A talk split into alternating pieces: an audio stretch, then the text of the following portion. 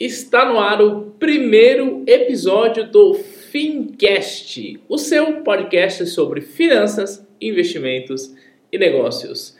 Eu sou o Thiago Feitosa e seja muito bem-vindo ao nosso programa semanal de investimentos.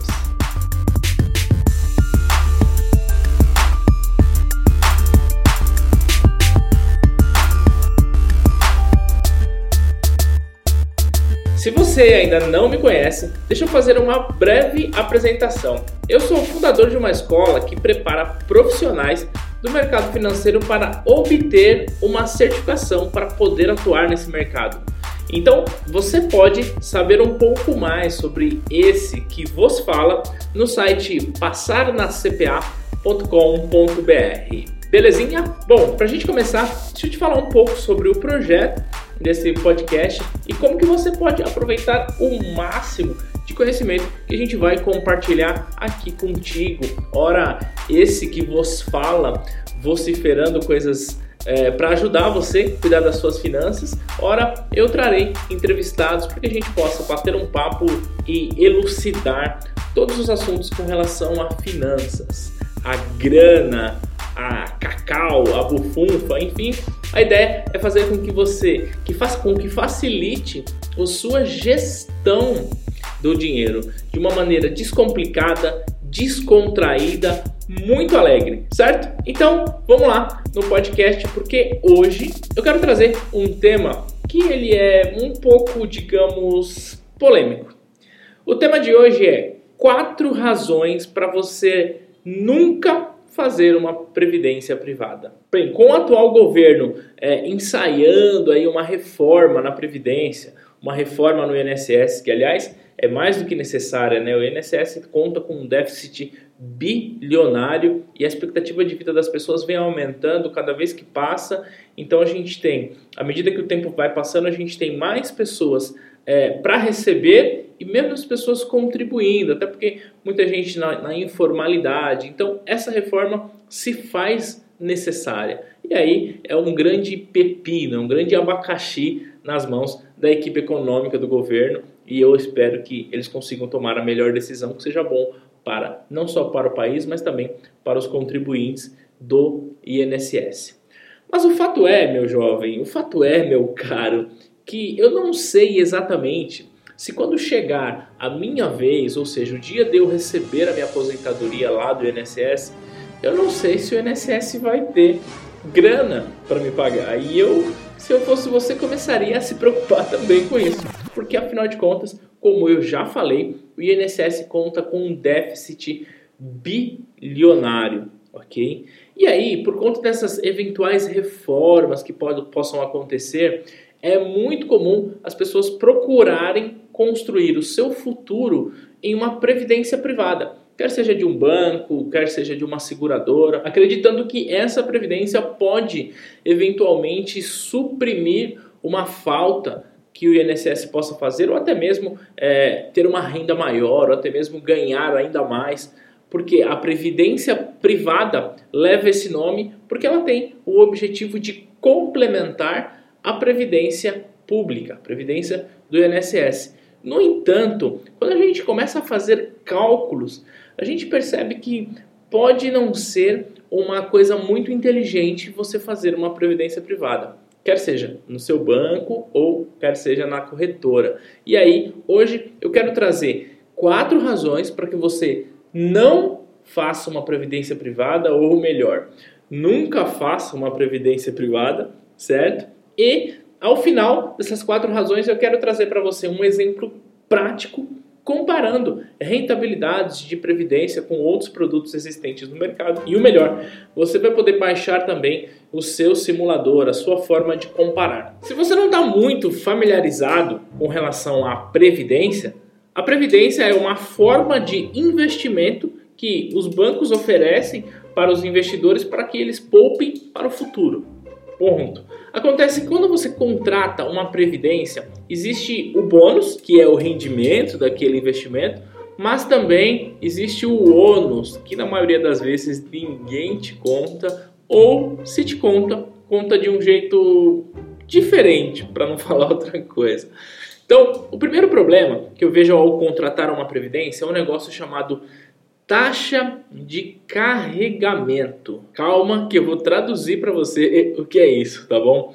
Taxa de carregamento, o que, que é isso? Via de regra, toda a previdência, salvo raríssimas exceções, conta com um negócio chamado taxa de carregamento, que, traduzindo para um português bem simples, é uma grana que você paga para a previdência para você poder investir.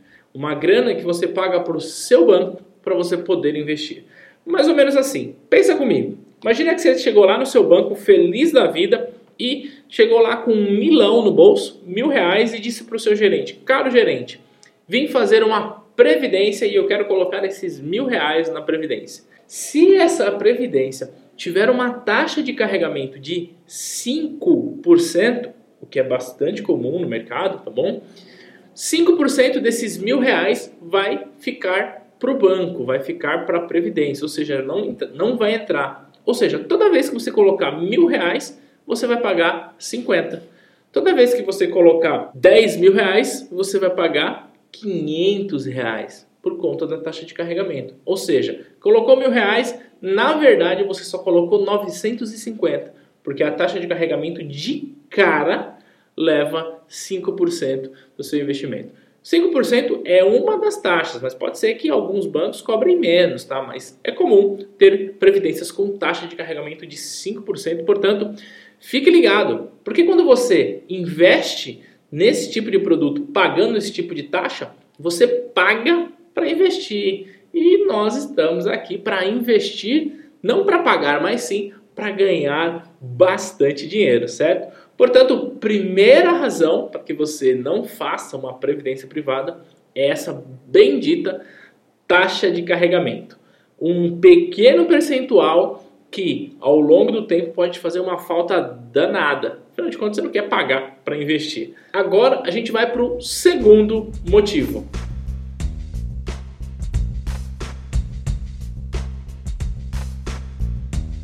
O segundo motivo para que você nunca faça uma previdência privada é um negócio chamado taxa de administração.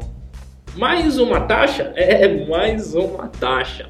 Olha só, a previdência ela funciona semelhante a um fundo de investimento. E se você não está familiarizado nem com previdência, nem com fundo de investimento, nada mais é do que uma prestação de serviço que aquele banco vai te oferecer. Ele vai pegar a sua grana e vai dizer assim para você: olha, me dá aqui o seu dinheiro que eu vou dar um jeito de esse dinheiro render, ok? Eu vou investir ele no mercado financeiro de alguma forma e vou te dar o rendimento.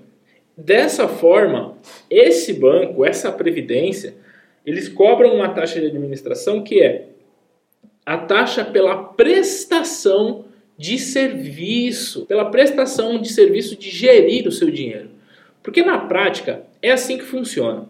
Eu não sei exatamente o quão familiarizado com o investimento você é, mas pense o seguinte, que existe um investimento chamado ações, ok? Ação da Petrobras, que é uma empresa que todo brasileiro conhece. Vamos imaginar que essa sua previdência invista também em ações da Petrobras, também. Ou seja, você coloca o dinheiro na previdência, o gestor daquela previdência vai pegar o seu dinheiro e vai lá comprar ações da Petrobras e vai pagar a você o rendimento da Petrobras. Isso pode ser para qualquer tipo de investimento. Eu disse ações da Petrobras, mas existem títulos públicos federais, CTBs, existem títulos de renda fixa de um modo geral e títulos de renda variável. Se tudo isso que eu estou falando é muito novo para você, fique muito tranquilo, só você acompanhar a gente aqui. Toda terça-feira eu vou trazer um tema novo e você vai se familiarizar bastante com renda fixa, renda variável. Mas voltando à nossa bendita taxa de administração,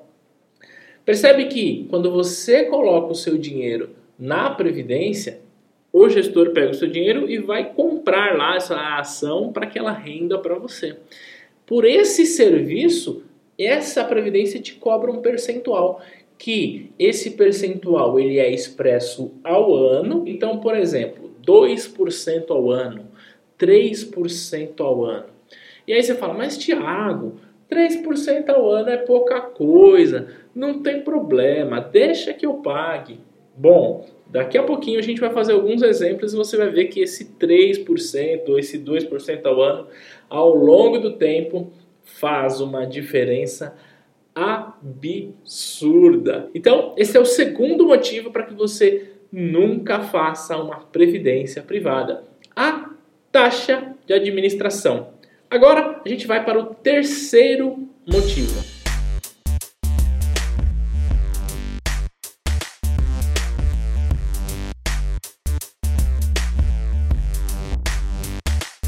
Renda temporária versus renda vitalícia. Esse é o terceiro motivo.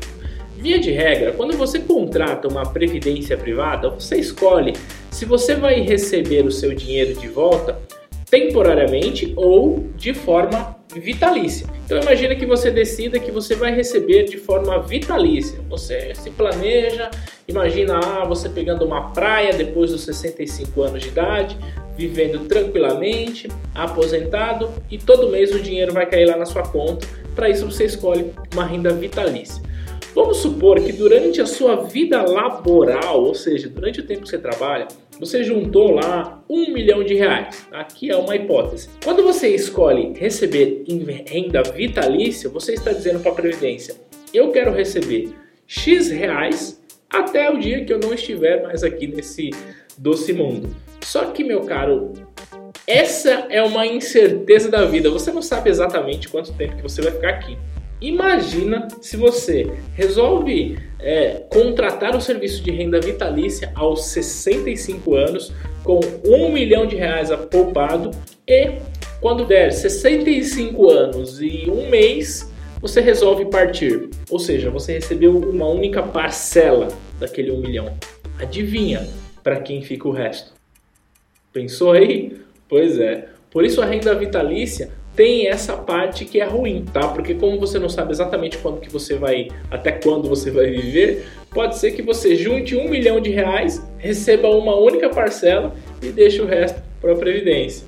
Renda temporária, então você tem que escolher entre renda temporária ou a renda vitalícia. A renda vitalícia eu já disse que tem um probleminha aí que você não sabe exatamente até quando vai receber.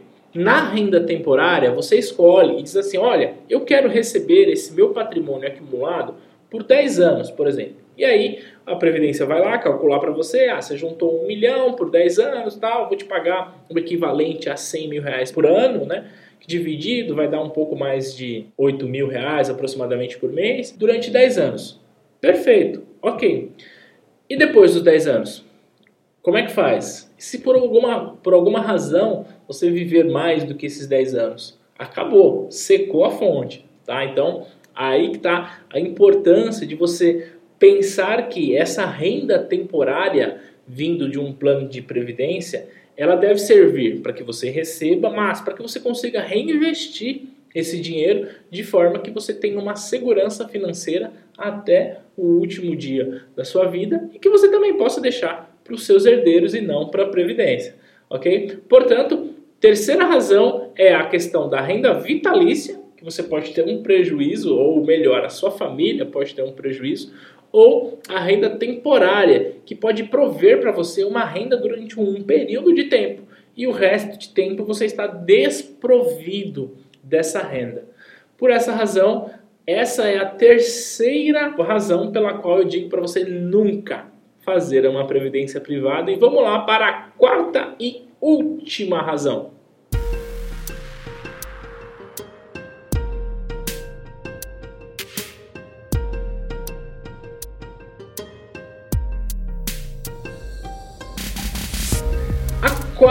Razão, e é uma razão para que você não faça, mas também pode ser que você considere que seja uma razão para você fazer, é o IR, é a tributação.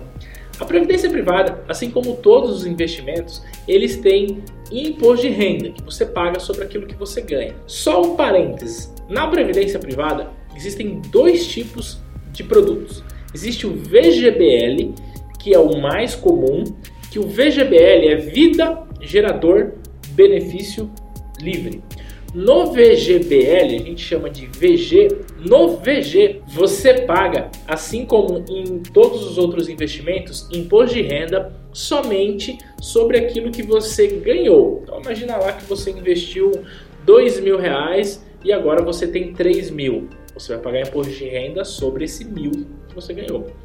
Mas também tem um produto chamado PGBL, que é Plano Gerador de Benefício Livre esse você paga imposto de renda sobre tudo que você coloca. Então imagina que você coloque 2 mil, hoje você tem 3 porque rendeu, você vai pagar imposto de renda sobre os 3 mil.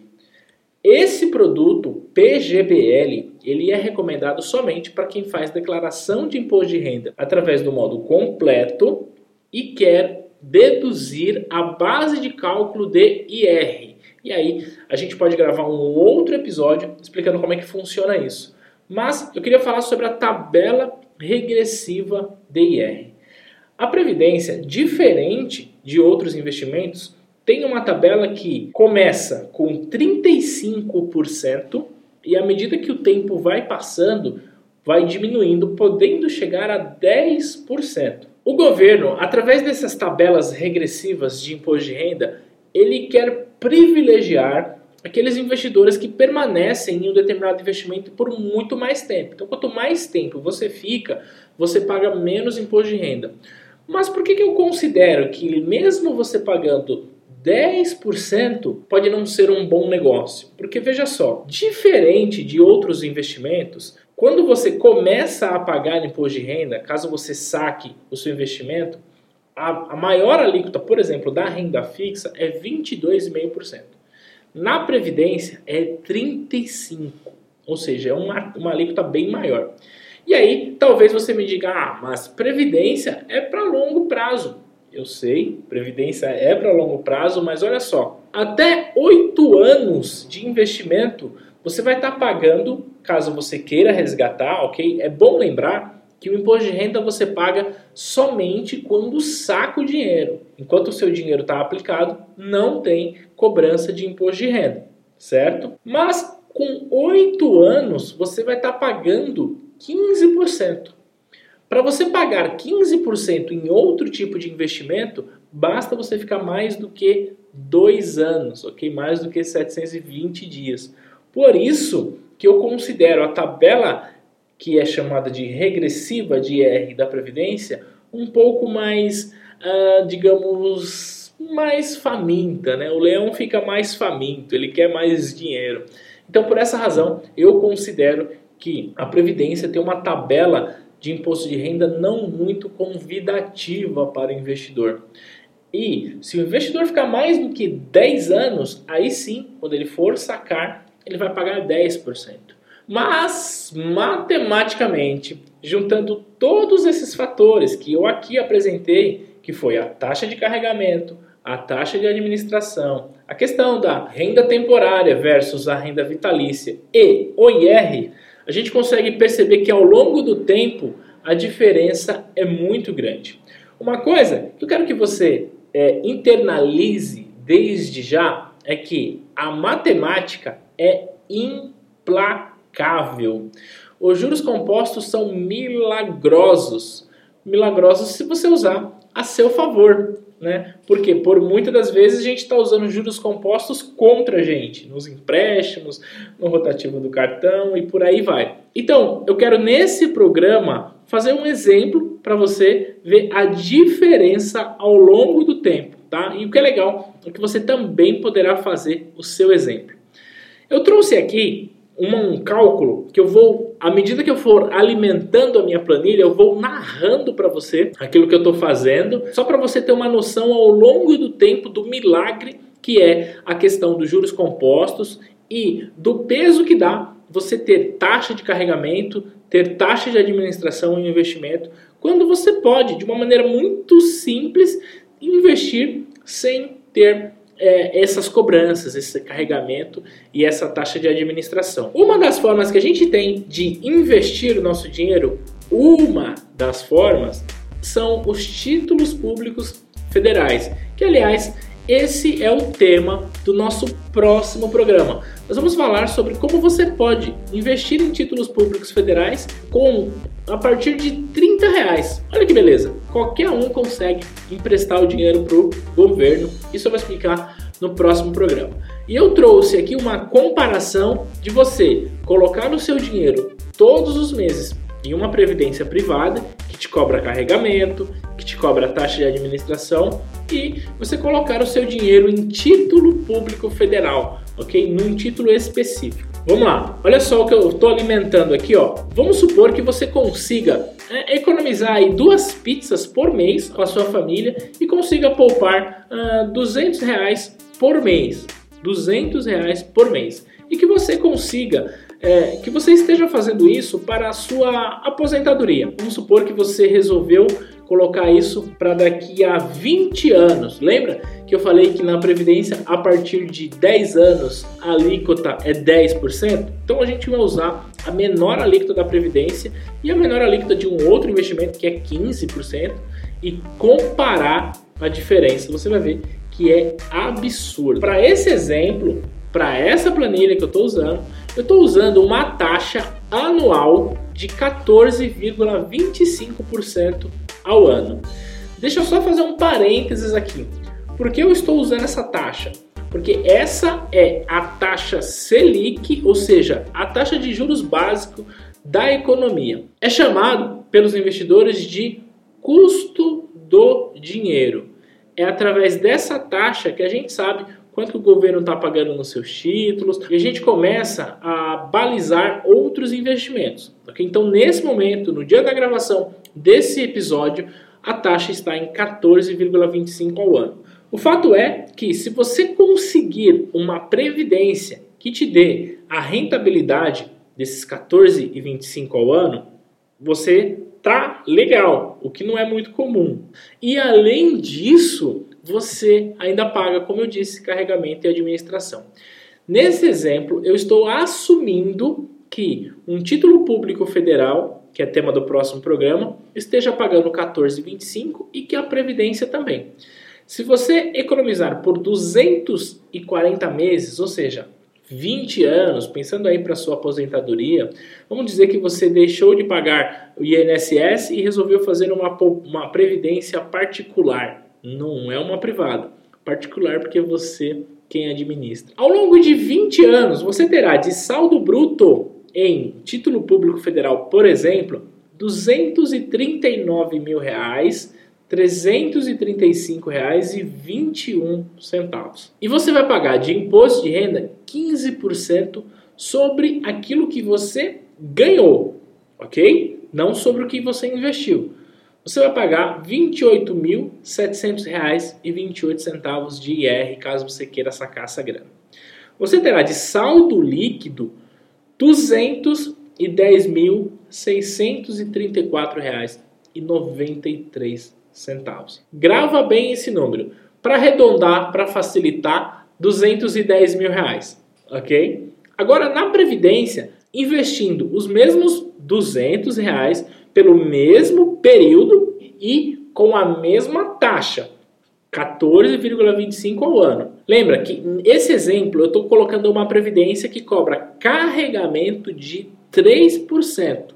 Não estou colocando uma previdência que cobra carregamento de 5%, embora tem muitas por aí. Estou colocando 3%. E também que cobra uma taxa de administração de 2,2% ao ano. Não estou colocando nenhuma que cobra 3, 4, como tem muitas por aí. Olha só, ao final dos 20 anos, você terá poupado 178 mil reais 201,77. Esse é o valor que você terá bruto. E aí a gente vai descontar o imposto de renda, que vai ser 13.020 reais com 18 centavos você terá de saldo líquido 165.181 com 59 centavos por mês. Arredondando, para facilitar, porque eu sei que você está só me ouvindo, 165 mil reais. Isso dá uma diferença de 45 mil reais. Você, por escolher o investimento certo, você pode ganhar 45 mil reais a mais do que escolher a previdência privada. E olha, 45 mil reais é um bom dinheiro, né? Veja só, esse é um exemplo simples que eu estou colocando aqui aportes de 200 reais, mas você pode calcular de acordo à sua realidade. Vamos supor que você faça aportes de mil reais todos os meses. A diferença de um para o outro, só para que você saiba, pula para 227 mil reais. Ou seja, investimento em título público, por exemplo, pode render até 227 mil reais a mais do que a Previdência, por conta do carregamento e por conta daquela taxa inofensiva de administração, que é 2,2%. Bem, esse exemplo eu usei aqui 200 reais por mês com aportes mensais e aportes mensais de mil reais. Ok? Fiz duas simulações aqui, mas você pode fazer a simulação que se adeque à sua realidade. Imagina que você só consiga investir por mês 50 reais. Ok, dá para você simular também. Imagina que você consiga investir 5, 10 mil reais por mês, enfim. Também dá para você simular e saber o porquê você não deve fazer uma previdência privada. Ok? Então eu espero que você tenha gostado desse nosso primeiro episódio de um podcast Fincast e você pode, aliás, você deve baixar uma planilha para você fazer a sua simulação de acordo com a sua realidade aqui na descrição desse episódio. Se você estiver ouvindo no SoundCloud ou no iTunes, o link está aqui na descrição desse episódio para você baixar a sua planilha. Você também pode ver o link no seu agregador de podcasts, certo? Então, na próxima semana a gente vai falar sobre títulos públicos federais de um jeito extremamente simples e você vai aprender como que você pode começar já a investir em títulos públicos federais, certo? Eu convido você para ir lá na nossa recém-lançada fanpage que é facebook.com/fincast Brasil. Certo? A gente se fala na próxima semana. Um grande abraço e tchau, tchau!